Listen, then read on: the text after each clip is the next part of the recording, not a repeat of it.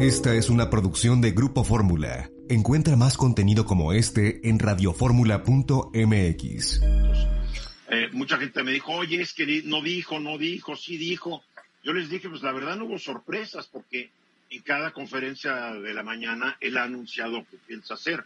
Realmente de un resumen de lo que ya ha anunciado día tras otro, tras otro. Luis Miguel González, tú tienes el análisis de este, ¿lo podemos llamar un programa económico? No es estrictamente un programa en el sentido de que es más una enumeración de acciones que un, que un documento, digamos, coherente. Son varias piezas de un rompecabezas que, como bien dices, reiteran lo que está haciendo el mensaje del presidente. Yo creo que son tres elementos. Es refuerza el compromiso con la austeridad, mantiene la intención de seguir adelante con las obras emblemáticas y, y, bueno, y con algunos programas sociales. Y por último, que me parece que la novedad nueva es en este contexto de austeridad, reitera lo que es la reducción del gasto público y la supresión de 11 subsecretarías. Me gustaría empezar con una Yo me quedé en 10, son 11, me quedé en 10 subsecretarias. Yo leí 10, pero ¿qué es 11? Para una, sirven muchos de estos. Hay una, hay una cosa que le genera mucha, mucha simpatía, muchos elogios al presidente en lo personal que tiene que ver con la austeridad. Se dice, qué bueno que tengamos un presidente austero, porque los anteriores gastaban mucho. El mejor símbolo de eso es el avión. Eh, evidentemente, en lo personal, la austeridad tiende a ser una cualidad. El problema es pensar que la austeridad aplicada al gobierno siempre y en toda circunstancia es una cualidad o incluso es efectiva. Hay una diferencia entre austeridad y un gasto bien aplicado sin despilfarro. Absolutamente. yo Pero creo además, que hay una gran diferencia. Ya te eviteré. Es entender, entender cuál es el papel del gobierno en una coyuntura como esta. Sé que mucha gente se le complica los términos económicos, le pueden parecer muy, complicados, pero cuando dicen se necesita una política contracíclica o anticíclica, lo que quiere decir es en un momento en que las personas están quedando sin dinero, que las empresas no tienen ventas y por tanto no tienen liquidez, hay un jugador, un agente económico que podría escapar de esta lógica y es el gobierno. El gobierno puede gastar lo que en este momento no están gastando las personas, los hogares, las empresas y poner en movimiento la economía.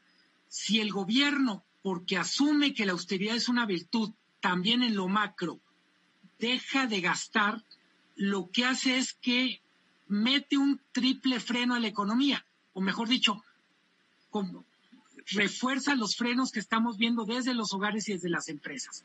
O sea, lo que estamos viendo en, en, todo el mundo, alrededor del mundo, es que países sin importar son neoliberales o no, están ejerciendo gasto público con una manera de estimular a la economía. Sí, totalmente. Y tiene, insisto, lo creo que la mejor manera de explicar en ese sentido este momento económico que nos están escuchando es, estamos obligados por razones de salud a estar en la casa. Nuestro consumo bajó drásticamente. Las empresas en las que estamos trabajando venden menos, gastan menos. hay un faltante, literalmente le falta gasolina a la economía para moverse. Y si el gobierno que podría gastar también ahorra, pues simplemente tenemos, no, no ahora sí, como dice el, dicho, no tenemos agua para que naden los patos. Ese es el problema. Que la economía va a quedar en una atonía, vamos a decir un término bonito. Sí, y, y sí quiero cerrar el comentario para abrir, para abrir oportunidad que ustedes lo comenten, es nadie pone en duda que en lo individual la austeridad es una virtud, sobre todo en un contexto donde México ha tenido presidencias de derroche. Correcto. Pero hay que, hay que distinguir lo que es la producción de un símbolo alrededor de la austeridad del presidente de lo que es una política pública construida alrededor de la austeridad. Una política austera, una política pública austera en este momento es contraproducente, va a matar empleos, mucho más empleos se mueren por la austeridad que por el gasto en este momento. Marco Paz Pellat. Yo quisiera pensar que esta es una parte de un programa mayor. Si lo que el presidente está planteando, primero, ajustar el gasto del gobierno para ser eficiente y no gastar de más en este momento complejo, este anuncio que hizo el, el día de hoy tiene sentido y hay que reconocerlo. Pero le faltaría el otro componente que dice Luis Miguel. ¿Cómo vamos a reactivar una economía deprimida? Y eso es incrementando el gasto en aquellas áreas que hacen productiva la economía. Esto es apoyando a las empresas para que defiendan el empleo, principalmente las pymes, las micros, pequeñas y medianas empresas, y apoyando el crecimiento de la infraestructura productiva y competitiva. Creo que es lo que está faltando a este anuncio para que tenga sentido y que responda a la coyuntura. Pues, ¿Hasta qué punto, hasta qué punto haces un ejercicio de austeridad en un gobierno que lo vuelves en un momento ineficaz porque también sacrificas tanto que el gobierno deja de funcionar? Yo conozco muchas personas que les han reducido tanto el personal que te lo dicen, no puedo funcionar porque ya no tengo con quién hacer las cosas. Porque, hay, porque hay que tener una austeridad bien entendida, no te Tiene que tener un límite. Bueno, mira, yo creo que hoy pues realmente no nos deslumbró ni, ni hubo una noticia distinta. Me parece que la buena intención no se ve por ningún lado. Eh, esto comentando lo que dijo Marcos Paz Pellat, pero este, yo sí, Yo, yo sí quisiera mencionar que en el estalinismo, pues había una actitud de que los pobres eran los buenos, que si tú eras pobre ibas a ser una mejor persona. ¿Sí? Estoy hablando de Stalin. Entonces, esta idea, y creo que hay un núcleo duro en Morena que piensa, pues, que lo mejor es que todos seamos pobres el pobrismo no, no, conocía así y que entre más austero sea, más austera sea tu forma de vida, pues mejor será para todos. Estás hablando de un grupo que está en Morena que son que son los que pertenecieron al Partido Comunista y que son marxistas, maoístas y todos estos, que no son, creo, los amigos de Paola. Quisiera acabar, quisiera acabar. Ahora, lo que yo no alcanzo a comprender es de dónde va a salir el dinero para los programas asistenciales que desde luego no se van a pagar, este no se van a parar, porque el dinero sale de los impuestos que pagamos los que trabajamos, pero como cada vez habrá menos empleo, como cada vez las empresas estarán en una situación más complicada, ¿de dónde va a salir el dinero? O sea que tú tienes...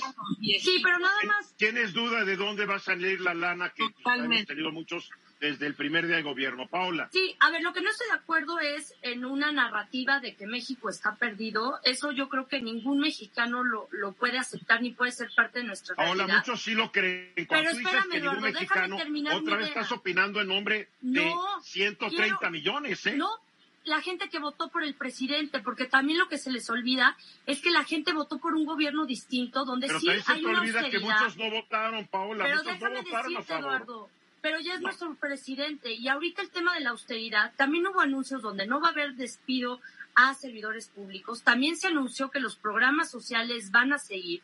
También se anunció que la obra pública no va a parar. Y en fin, así me puedo ir también con muchos anuncios que se hicieron a la par de muchas desventajas que ustedes también analizan, pero que a la vez para los grupos más vulnerables de este país, los que viven pobreza extrema, no se les había nunca eh, dado esta prioridad que ahora se les está dando porque este gobierno prometió eso. y eso también es algo que, tenemos que, nos tiene que caer el 20. Paula, por lo menos yo estoy Perdón, Paula, yo estoy hablando de la política económica, no de la política social.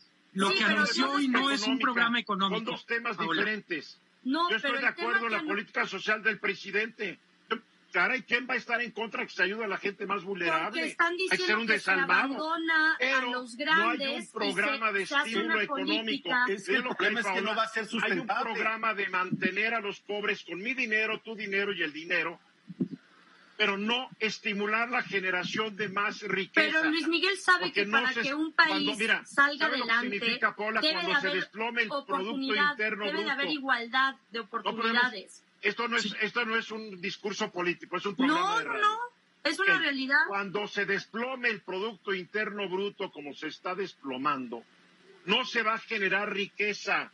Pero no es una crisis única de México, es, es mundial. Eso ni que me importa. Yo vivo en México, me lleva el tren aquí en México.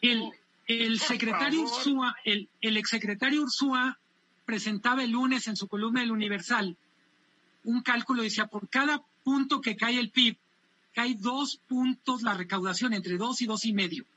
O sea, dicho de otra manera, si el PIB cae 6.6, tenemos que prepararnos a que la recaudación va a ser 13% menor. Eh, dinero.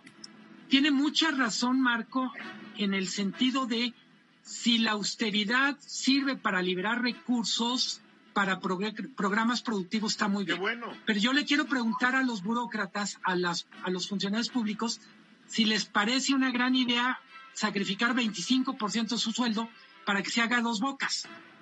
Están felices porque están contribuyendo a la patria, por favor. Yo ya sé de varios que no renuncian porque dicen no hay empleo si no me largaba mañana. Mensajes, regresamos.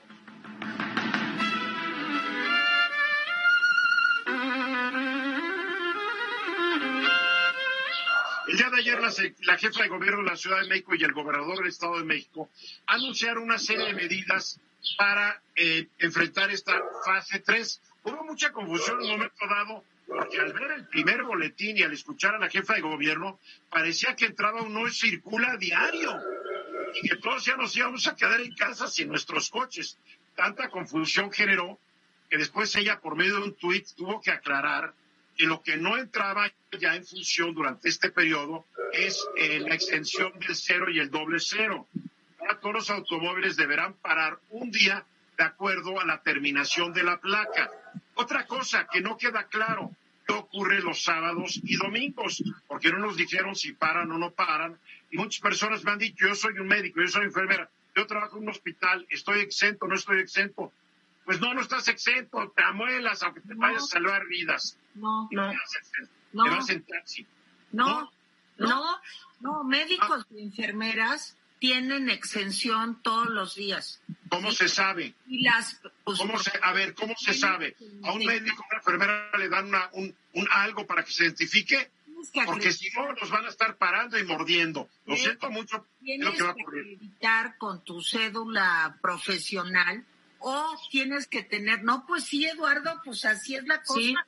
Pero así ha sido en todos los países. Ahí sí. Yo creo que es más fácil, ya que estamos, no es muy austero, pero se emita una serie de etiquetitas que se le pone el parabrisas a un coche y el policía ya lo ve y no está parando. El médico siempre trae su gafete de médico pero, y ellos sí pueden circular. Yo creo que sí hay que reconocer que Claudia, pues realmente hizo una propuesta interesante.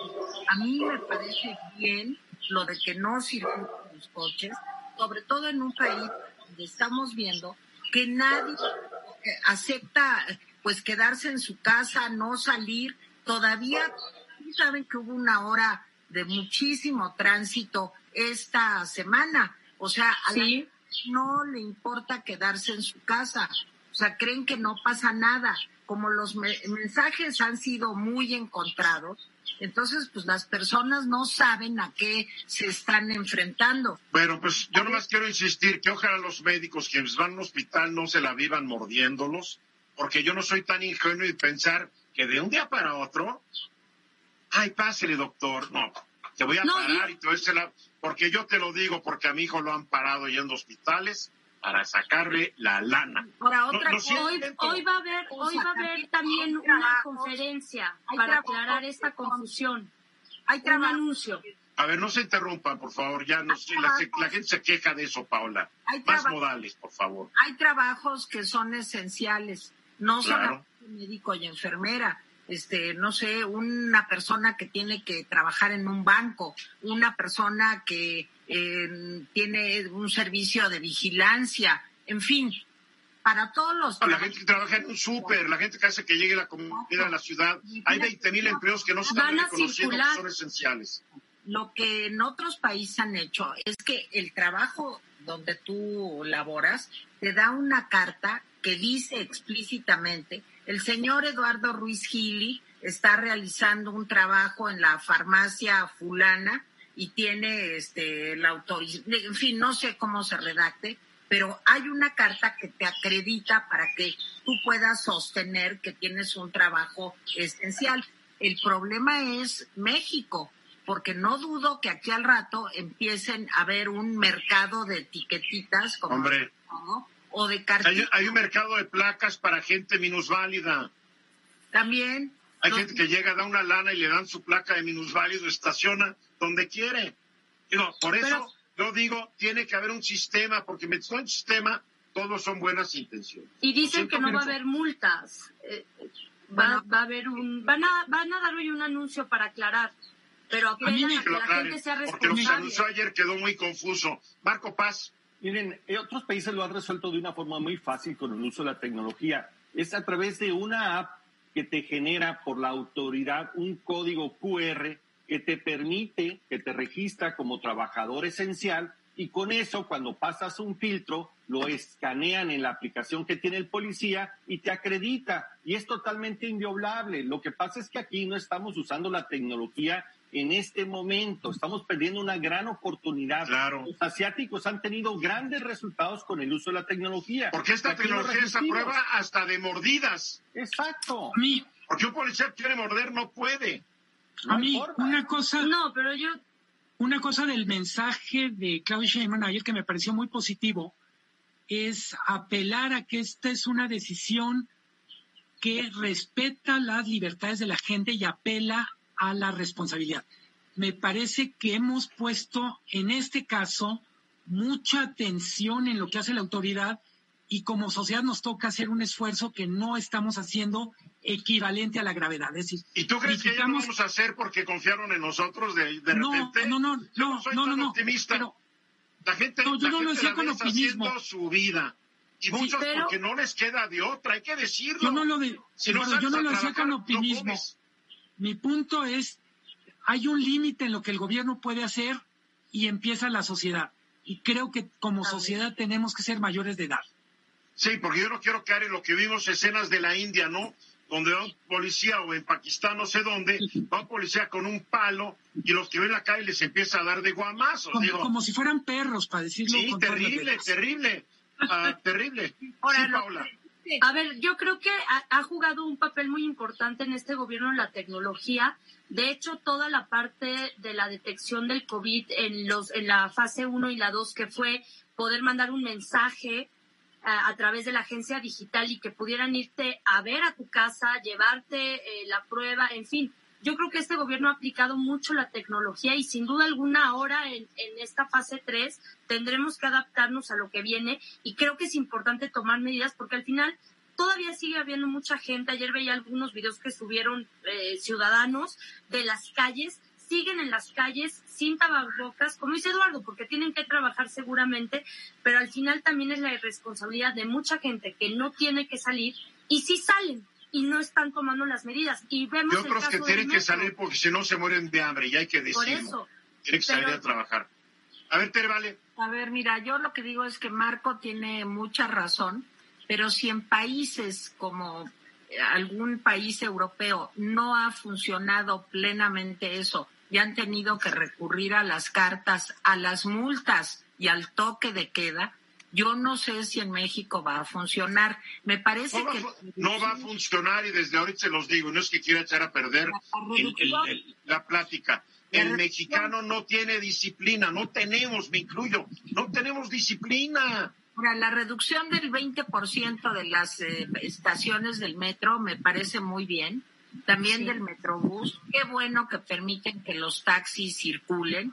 Qué bueno que no se permitiera, pues Dentro de los taxis se incluyen a los Uber y a todos estos. Así Sí, es. y a los Bien. repartidores. Ahora, la gran pregunta es, ¿cuánto va a durar esto? Porque No, bueno. cuando Nadie dice- sabe, nadie Ahora, sabe. Que, que no se atrevan a decir cuánto porque nadie sabe. A ver, Los científicos con que yo he hablado y los que he leído dicen no sabemos. Claro. Esto se va a acabar o cuando haya una vacuna y todos quedemos inmunizados o por lo menos se va a paliar cuando hay un medicamento que te pueda dar un buen tratamiento. Hoy ya en Estados Unidos el Centro de Control de Enfermedades dijo que esperemos una nueva pandemia cuando llegue el invierno en la zona norte del planeta Tierra. Sí, esto no se va a ir porque el virus ahí está. No se va a morir. Por eso estas mitigaciones para que no se transmita. Pero cuando salgamos todos otra vez, se va a dar vuelo el virus. Hay mucha incertidumbre. Hay mucha incertidumbre. O sea, claro que hay. No sabemos. No sabemos y todo, y hay que entender, todas las fechas que nos dan son tentativas. Todo es tentativo. Los municipios que no se van a cerrar, pues mañana si se infectan los van a tener que cerrar. Todo es, realmente estamos viendo algo que no habíamos experimentado nunca. El virus es nuevo, no se conoce bien cómo funciona. Estamos hay planeando que ser en muy tiempo real. ¿no? Ande Arco, Estamos planeando en tiempo real, ¿eh? Con la información que va apareciendo. 10 segundos para concluir, Teresita. Yo creo que lo que hay que este, refrendar otra vez es que hay que lavarse las manos, hay que quedarse en su casa, hay que usar cubrebocas para salir. Si pueden, pongan guantes también Muy para... bien. Gracias, Tere. Mensaje, regresamos. Y ya de regreso, creo que el, el audio está saliendo mejor. Gracias a todo el mundo por, pues, por su paciencia. Am, a ver, Félix, eh, Paula Félix Díaz, hemos estado hablando de cómo ha habido dentro de esta emergencia, contingencia, como la quieran llamar, que es una pandemia, que la última vez que México enfrentó algo similar fue hace 102 años, y como que todos los que vivieron eso, pues la mayoría han de estar muertos. Entonces, nadie tiene una experiencia No, pues personal con la pandemia. a A a sí estuvo- ¿Mandé? Le voy a preguntar a mi mamá. Mamá un bebé, tú, no, no, no, ya no cuenta. Am, pero el hecho es de, bueno, es que Tere sí vivió esa época. No, Eduardo, éramos amigos. Am, el hecho es de que se la discusión es derechos humanos, está bien, hasta qué punto tienen que prevalecer los derechos humanos sobre un derecho fundamental, que es el derecho a la salud. Sí. O sea, a, mí la Constitución me garantiza el derecho a mi salud, pero también le garantiza libre tráfico al que quiera ir regando el coronavirus por todos lados. Entonces sí crea, crea un conflicto, ¿no? Y te preguntas, bueno, a mí no, ayer cuando yo al principio creí que ya no iba a circular un solo coche, a pesar de que no salgo, dije, no voy a poder salir. Entonces dije, bueno, no salgo, ¿cuál es el problema? Pero am, ese es el dilema. ¿Hasta qué punto los derechos de los demás y hasta qué punto los derechos de uno mismo? Paula?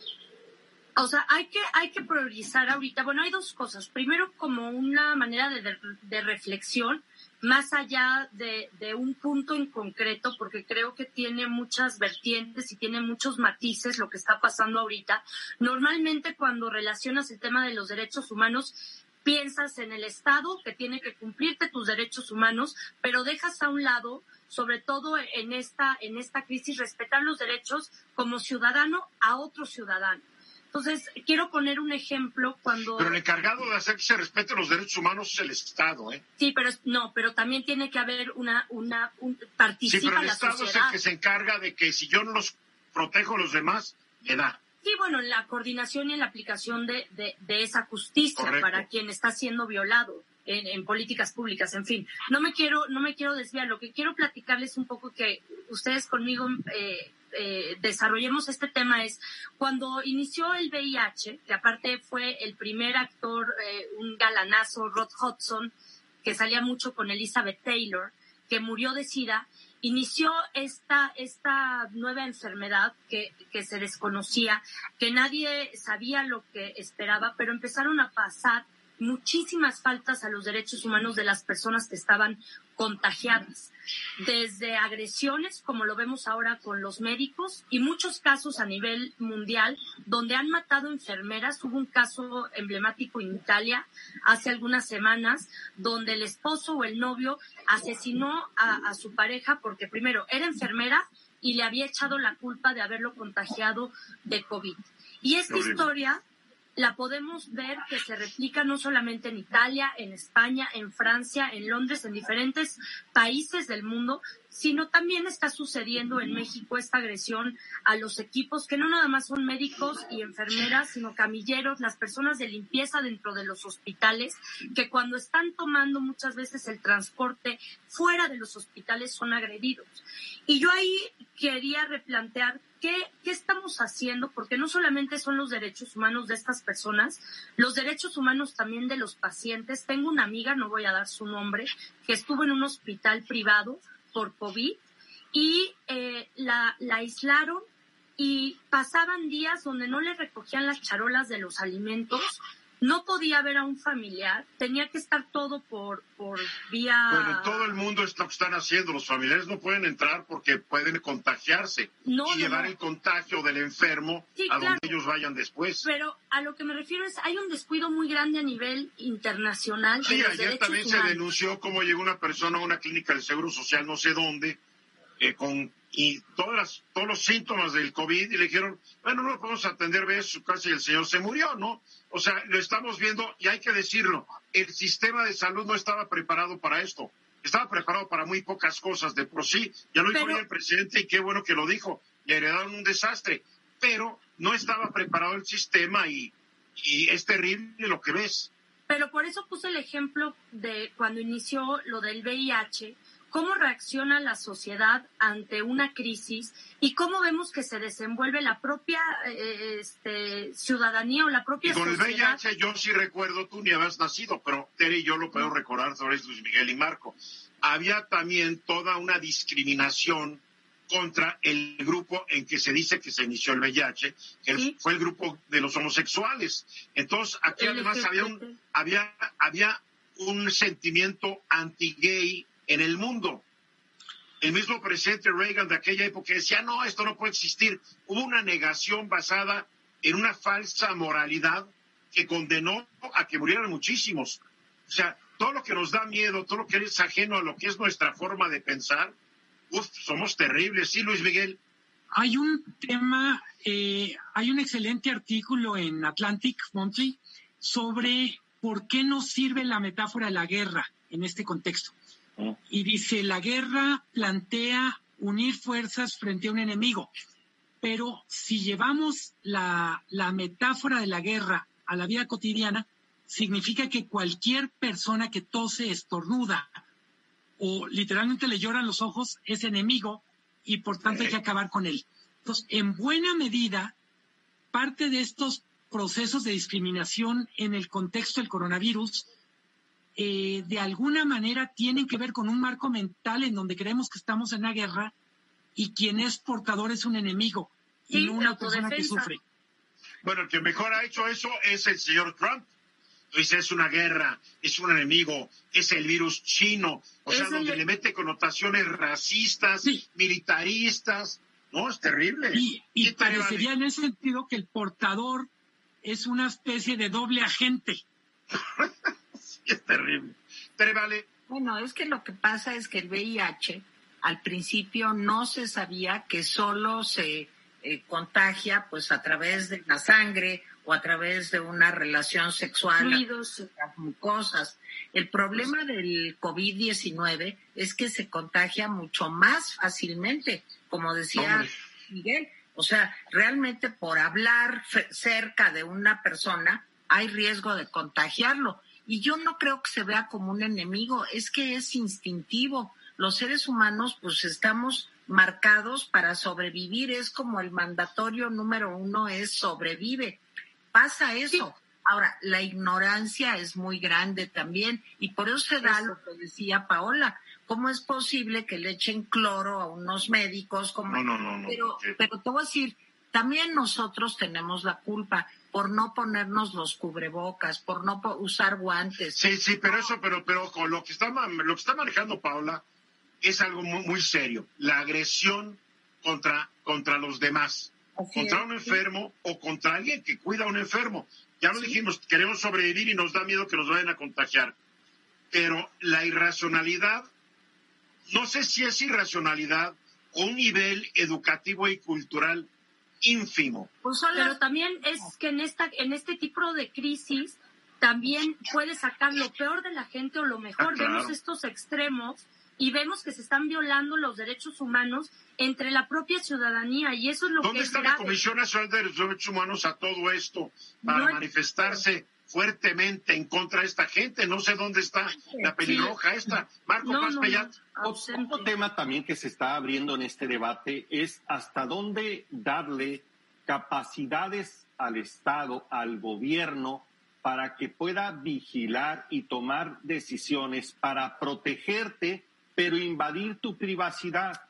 Hoy tenemos capacidades muy potentes que podrían ayudarnos a garantizarte tu seguridad en seguridad pública, en el COVID, que son las eh, eh, la, la revisión que pueden ser a través de tu celular, a través de las diferentes cámaras, a través de diferentes mecanismos. Pero eso viola tu libertad.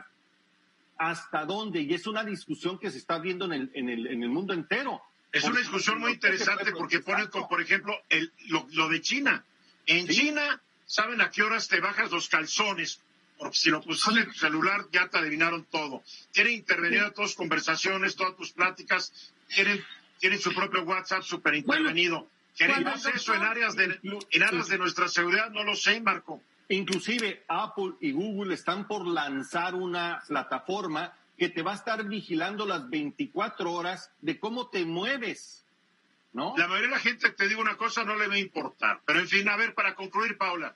A ver, estamos ante un reto que nunca la humanidad se había enfrentado. Es un tema global que va a traer muchas consecuencias. Ojalá la, la propia ciudadanía, las propias personas, los seres humanos entiendan lo delicado de la situación, que no repitamos errores de cosas que ya sucedieron y que se están viendo ahorita nuevamente por algo, como dice Tere, por no saber, por desconocer, por eh, falta de información, por falta de información que la gente dice, no, no existe, eso es una campaña política, eso está sucediendo y también por miedo. Hay que hacer conciencia y hay Gracias, que... Paola. Vamos a los que mensajes después de la hora.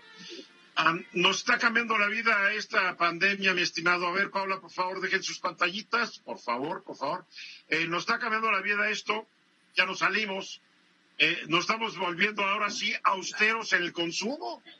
Sí, No más totalmente. piense lo que. Yo nomás quiero pensar lo que Tere se ha ahorrado en restaurantes. No, En todos los, en el los cafés que nos. En los ca- cafés que nos dispara. No, en el juego podrías jugar por internet. Ahí sí, tu decisión No, no, es igual. En gasolina. Digo, yo en gasolina me estoy ahorrando a la nota y en que era un desayuno, era una comida, una cena, una la nota. Es más, ¿para qué te, para qué? Yo, eh, alguien hacía una parodia de un tipo que salía muy elegante, no sé si lo vieron, estaba en su video, para muy de negocio y dicen, este es mi traje de negocios. Le jalaba y estaba en camiseta. No, lo que me ha ahorrado en psiquiatra, están con su traje y saco y están de shorts o en calzones. No, o sea, esto está muy divertido. No sabemos cómo están persona. No te no entiendo, Tere, no te entiendo. Cuando me interrumpes, no te entiendo. que me ha ahorrado mucho en psiquiatra porque como ya no te veo en vivo, es nada más ahí a fuerzas do- dosificado, entonces ya no Pues yo te creo que tanto tu al- psiquiatra te está estafando porque tú no tienes solución. A ver, Marco, nos ha cambiado la vida. De, Sí. de maneras que tal vez no nos damos cuenta, ¿eh? Sí, fíjate que este ha sido un laboratorio en vivo. La obligación o la, la situación de la, de la pandemia nos ha obligado a cambiar toda nuestra estructura que teníamos normalmente de trabajo y nos hemos ido prácticamente un mundo virtual. Imagínense ustedes si no existiera Internet, cómo sería esta pandemia. Sería un perfecto desastre. Gracias. Ah, a estaremos Internet. viendo tele, ¿cuál es la bronca? Pero sería muy aburrida, ¿no? Con, lo- con los contenidos que nos ofrecen a cambio de los que se ofrecen a través de Internet. Sí, pero el ser humano se adapta. Lo interesante, Eduardo, es que hay ciertos cambios que los expertos dicen que van a permanecer y se van a pro- profundizar. Uno de ellos es todos los temas como los viajes de negocios. Antes creíamos que era necesario ver los temas cara a cara para cerrarlos con nuestros clientes, proveedores, aliados. Y hoy nos, ha dado, nos hemos dado cuenta que a través del mundo virtual se puede generar la misma sensación y se pueden hacer perfectamente negocios ahorrándonos tiempo y dinero. Probablemente esto, Eduardo, continúe y además a costos muy baratos utilizando plataformas como Skype, como Zoom. Es algo que creo que se va a profundizar. Otro tema muy importante es el tema de los datos, principalmente los datos que ahora se están recolectando a través de las redes sociales para llegar a inferencias. Me refiero, por ejemplo, esto de esta empresa canadiense Ludo, que es la primera que predijo el tema de la pandemia antes de la Organización Mundial de la Salud y dijo cómo se iba a dar esta ruta de contagio a nivel mundial recopilando datos de las redes sociales. Lo mismo que está haciendo la Escuela de Medicina de Harvard.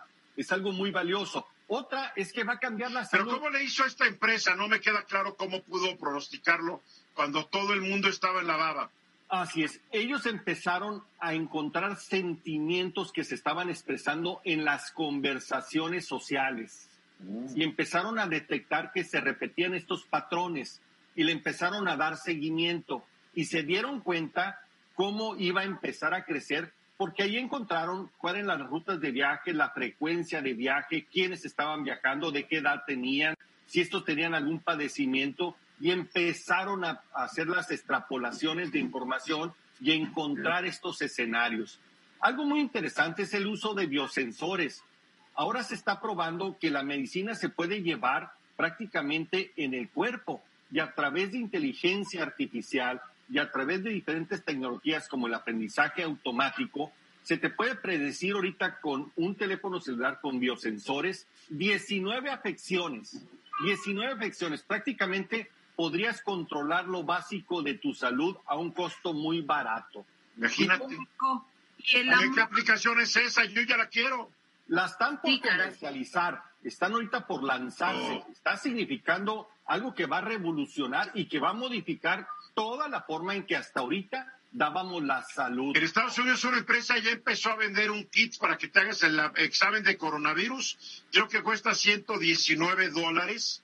Tú lo pides, te llega, tomas tus muestras en tu nariz, lo metes en un sobrecito, lo cierras cada aislado y lo echas a un buzón. Y ya está autorizado además, Ya está autorizado, sí, Paula. Ah, en Emiratos Árabes están desarrollando en el ministerio... por favor, Tere, por favor, Paula en Emiratos Árabes están desarrollando, hay un ministerio que es como una Secretaría Federal que es de las posibilidades, están desarrollando unos cubículos para que se puedan prevenir las enfermedades desde antes. Van a ser gratuitos, tú entras a este cubículo, de alguna manera va a tener el registro con tu sangre, ya sea por un piquete en una máquina y te va a medir y te va a prevenir porque te va a decir, puede ser eh, que en tu antecedente seas diabético, tienes que alimentarte de esta manera son cosas ya muy avanzadas que estos países están desarrollando. Inclusive, Paula, ya se están ofreciendo en México, que son los análisis genéticos y que dicen dónde tienes propensión a ciertas enfermedades. yo ya me hice ese. ¿Cómo lo hice con, cómo se llama? 23andMe. Mandé mi muestra y me dieron toda una hoja. Ahí dice que eres En uno decía que tenía yo alergia a, a, chairas y a, y a emisarias del pasado. Pero son dos cuatas. ¿Qué quieres que Me tomo un antihistamínico y ya. Oye, y eso lo relacionas con estos biosensores, podrías tener un control bastante eficiente de tu estado de salud a través de la distancia. A ver, Marco, con el Apple Watch ya tienes una, hay una banda que te permite estar mandándole tu electrocardiograma a tu cardiólogo para que veas si te sientes mal, si tienes una taquicardia o tal. Ok, eso es maravilloso. la distopía aterrorizante de que sepas hasta de qué te vas a morir y que todo el mundo sepa qué propensión tienes a tal o cual enfermedad y por eso no te contraten, también ahí viene. Pero hay algo que no se va sí, a... Sí, es un, mundo de pesadillas también. A ver, a ver, a ver, ya quiero ver a Paola. Bueno, quiero ver a la hija de Paola, ya que la tenga cuando ya esté viendo el novio y diga, a ver, no, este novio se va a morir a los treinta y tantos años porque él le va a dar un infarto y la verdad, lo que tú dices, Tere, va a ser un mundo de pesadilla porque es conocer demasiado. Sí, pero lo que yo te pregunto es, claro que puede haber fecundación in vitro, claro que pueden haber niños de... Qué aburrido, Tere, vale. Pero el tacto es el órgano de los sentidos más grande del ser humano. Somos pura piel y, sentimientos, de sensaciones. Eso no se va a poder sustituir nunca. La Esta cuarentena te ha hecho... Por no tocar... Tere, Tere, nunca digas nunca, Tere. No. Hay muchas... digas nunca, Tere. Yo, yo, hasta ahorita hay muchas, eh, digamos, hay muchos eh, programas avanzados que están haciendo simulaciones. Como tal, tal vez no, Tere, tienes toda la razón. Pero hay, se está empezando a traducir en datos y en simulaciones que te podrían acercar a esa sensación. Luis yo, quiero yo quiero volver al tema que plantea Tere, pero desde el punto de vista de aparece un tercer jugador que son las grandes corporaciones. Oh. Eh, en su comentario anterior decía Paola, el gobierno como garante de derechos. Pero cuando de repente tu información la tiene una multinacional, está en todo el mundo, o lo que es lo mismo, en ningún lugar, ¿Cómo le reclamas a una empresa porque tus datos se filtraron? literalmente, ¿a dónde vas a quejarte? Pero si reclamas que te hagan caso es bien diferente. Totalmente. para concluir, mi querido Marco, para concluir. Eh, lo que vamos a ver es un cambio radical. Nada va a volver a ser igual. Van a cambiar los negocios, se van a poner en duda si existen o deben de existir las oficinas, los hospitales, la forma en que se proveen muchos Las universidades y las escuelas. Exacto. Y de Tiene que haber cambios radicales. Y esa agenda tendríamos que estar abordando en México. Va a ser el mundo feliz. Sí, de Aldo pero te voy a decir Todos estamos controlados. Pero primero dejar atrás el siglo XIX, porque estamos discutiendo el siglo XXI sin haber superado el siglo XIX. No, porque vamos a usar el brinco del XIX al XXI en México. El 22. Porque la tecnología se va a usar para controlarnos. Tú puedes. Es la verdad. Tú puedes Bueno, ya nos vamos. Tere Vale, gracias, Tere Vale, porque yo ahorita voy a una entrevista y tú no estás invitada. algo bonito, pero ya no se los cuento. Adiós. Adiós, Tere. Luis Miguel González, gracias. Gracias a ustedes. Buenas tardes. Marco Paz, ¿a cuánto está la temperatura en Hermosillo? A los agradables 32 grados. Aquí los bueno, que ya se demostró que el coronavirus no es bueno tener el aire acondicionado, nomás te lo digo. a Paola Félix Díaz, adiós Paola, saludos Eduardo, un abrazo a todos. Y nosotros vamos a unos mensajes y regresamos dentro de unos minutitos. No se vayan, yo aquí estoy de regreso.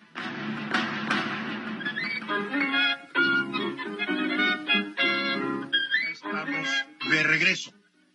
Exactamente 14 minutos faltan para que sea la hora. Hoy estamos oyendo al genial violinista Yehudi Menuhin, uno de los grandes violinistas eh, del siglo XX. Nació en Nueva York en 1916 y murió en 1999. Desde pequeño, un niño prodigio que tocaba el violín, que tendría cuatro, cinco, tres años. Ahí estaba impresionando a la gente y se retiró ya muy grande y después un gran promotor del acercamiento entre la música occidental y la música asiática. Un gran, un gran artista, Yehudi Menuhin. Hoy recordando que nació en un día como hoy de 1916. Por la vía telefónica, me, no, ¿cuál telefónica? Creo que lo tenemos aquí por Skype. El alcalde en Benito Juárez, Santiago Tabuada. ¿Cómo estás, Santiago? Eduardo, muchas gracias por el espacio. Buenas tardes a ti y a todo tu auditorio.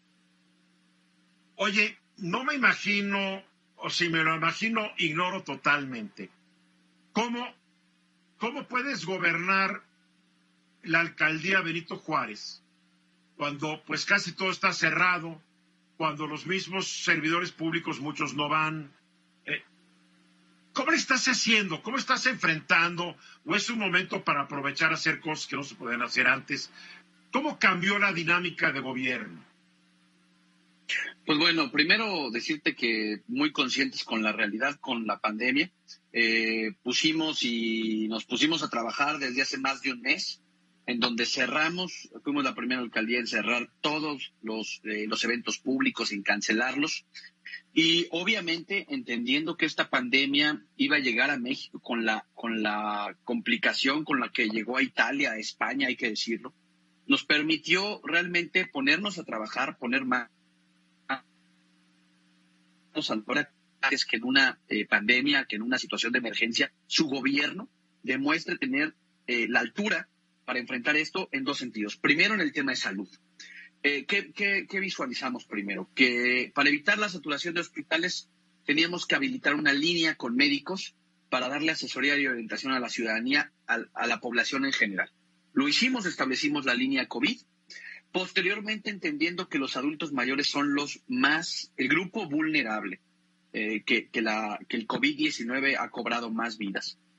Iniciamos un programa de atención médica a domicilio y medicinas con, para, para atender sus enfermedades preexistentes a domicilio, porque si el mensaje es quédate en casa, lo que le está haciendo, oye, tienes que ir por tu medicina de la diabetes o de la hipertensión, pues ve al Seguro Social o ve y corre y ve a la primera farmacia, pues es una cosa absurda.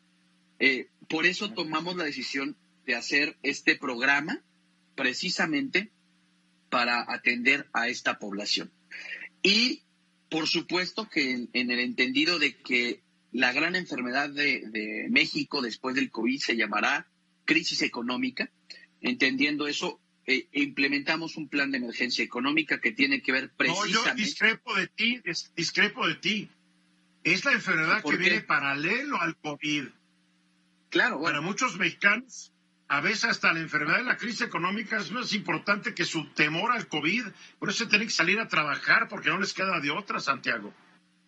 Por eso también implementamos, a, la par del programa de salud, un programa económico emergente que destinamos 30 millones de pesos para adquisiciones a pequeñas y medianas empresas establecidas en la alcaldía legalmente, quiero decirlo. Eh, después también de los créditos que anunció el gobierno de ciudad, eh, el gobierno pone 10 mil, nosotros ponemos 5 mil a fondo perdido y el crédito de Benito Juárez es de 15 mil pesos. ¿Para qué? Para nómina, para renta. A ver, el problema hoy de los negocios es la liquidez. Tienen activos, pero no tienen liquidez porque no tienen ingresos en casa. Esa es, la realidad. Y por supuesto nuestro... Y nadie les va a dar y no hay, y, no hay un gran apoyo gubernamental que debería venir del gobierno federal. Es correcto, el gobierno federal no ha dicho nada sobre el tema de apoyar a los empresarios, por eso nosotros los vamos a apoyar en la medida de nuestras posibilidades desde Benito Juárez. Y también un mapa georreferenciado de negocios. A ver, pero ¿cómo le haces? A ver, te voy a interrumpir. Benito Juárez está lleno de negocios. Es una alcaldía que que tiene niveles de prosperidad que algunos lo comparan en algunas zonas con Europa, pero también tiene unos niveles de inversión en empresas de servicios fundamentalmente, que como ayudas a todos, pues, está difícil, ¿no? Mira, eh, sin duda, a ver, a lo mejor no podemos ayudar a todos, pero lo que sí estamos haciendo es este programa en donde si no tienes que venderle a la alcaldía, te damos un crédito. Y en este caso también el mapa georreferenciado es consumo local. A ver, yo necesito una tintorería, ingreso a la página de la alcaldía, veo qué tintorería está eh, muy cerca de mi casa y entonces haces un círculo virtuoso de consumo. Eso tenemos que o promover que, estos servidores, que estas empresas, pues vayan a las casas, ¿no? Para que la gente no salga. Claro, si ahorita el tema es que la gente no salga, pues que estas empresas los puedan prestar un servicio a domicilio. Pero hay que promover que, que se el empleo, hay que promover de una u otra manera que las empresas no cierren las cortinas, porque las eh, porque el gran problema es que esos esos empleos, esa baja de empleos van a ir a la inseguridad directamente. Y entonces, eh, el, quien no lo vea, quien piense que a lo mejor, sí, sí, Una pregunta. ¿Cuál, qué, tanta, ¿Qué tanta informalidad hay en Benito Juárez? Y dentro de la informalidad incluyo también a mercados públicos y todo, que como, aunque esté en un mercado público, se manejan en un, en un nivel de mucha informalidad. ¿Qué tan grave es el problema de la informalidad en Benito Juárez? Que también hay que ayudarlos y tal vez ellos entren en el rescate o ayuda federal que está anunciando el presidente López Obrador. De hecho, a ver, como hay un programa inclusive de la ciudad y seguramente el gobierno federal estará apoyando esa parte de los negocios informales, nosotros, porque no ha habido un solo programa para los formales, ni para la clase media, hay que decirlo. Nuestra apuesta es ayudar a los negocios legales, a los que pagan impuestos, a los que de una u otra manera a través del IVA o del ISR, puntualmente al SAT le enteran su aportación y con esa aportación se hacen los grandes proyectos en los que el presidente hace referencia. Entonces, nosotros creemos que apoyando a los negocios legalmente establecidos es una manera de reactivar la economía. Y, y, la última, hace unas semanas iniciamos con un programa de cubrebocas, de que utilice la gente el cubrebocas en Benito Juárez, a lo que salga, al súper, al mercado, a pasear al perro. Es una medida que en los países asiáticos y en países latinoamericanos que han disminuido la velocidad del contagio ha funcionado. Creemos que si usamos cubrebocas, vamos a evitar que este contagio sea más veloz estamos en el mes más Y más que nada porque los enfermos no van a poder Es correcto.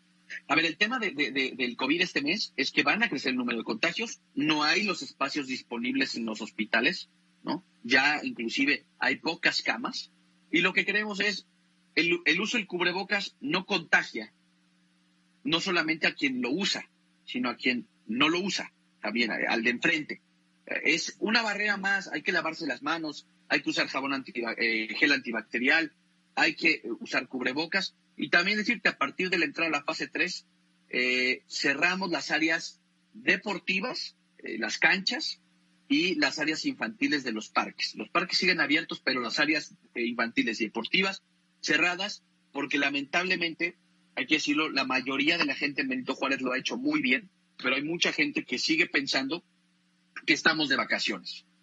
Y no queremos... ¿Por qué no cerrar todo?